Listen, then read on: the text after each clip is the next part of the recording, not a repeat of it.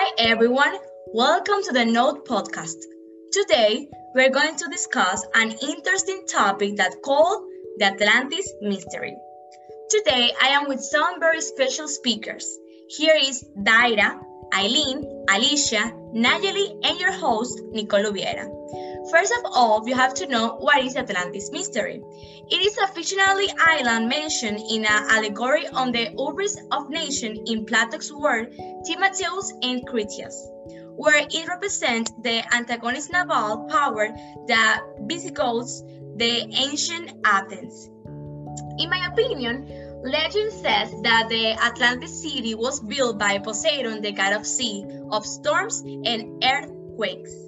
When he fell in love with a mortal woman, Cleito, maybe he made this city on the top of a hill in an insulated island in the sea to protect her and name it Atlantis.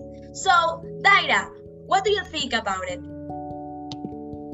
Well, Nicole, for me, the lost city of Atlantis may have swallowed up by the Bermuda Triangle, a region of the Atlantic Ocean where a number of ships have supposedly disappeared under mysterious circumstances.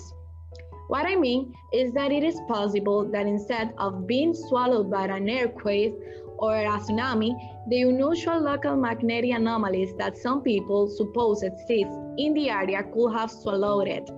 But who knows, maybe one day we will all discover the truth behind this mystery. Great. So, Nayeli, are you agree? Thanks. Uh, answer that it is one of the oldest and deepest mystery in the world. Since ancient times, people have been trying to locate it. It is believed that it submerged after a, a hurricane or tsunami. Modern reserves, however, have shown that the actual source do not exist. For this reason, I do not believe in safe accounts. Great. So, what do you think, Alicia? For me, the lost city of Atlantis is the current Antarctic. 12,000 years ago, the Earth's crust moved. It is possible that this could have displaced that mysterious continent and that it became the Antarctic. Clearly, the more temperate continent was home to an advanced civilization, but the sudden change to its current location must have left it buried under ice capable. Great. Eileen, I want you to hear your opinion. Well, for me, Atlantis didn't exist. This city may have been invented by Plato as an analogy, as his vision of an ideal civilization, and what may happen if a city disobeys their gods. Because for me, it's impossible that with all the technology we have, nothing of the city has been found.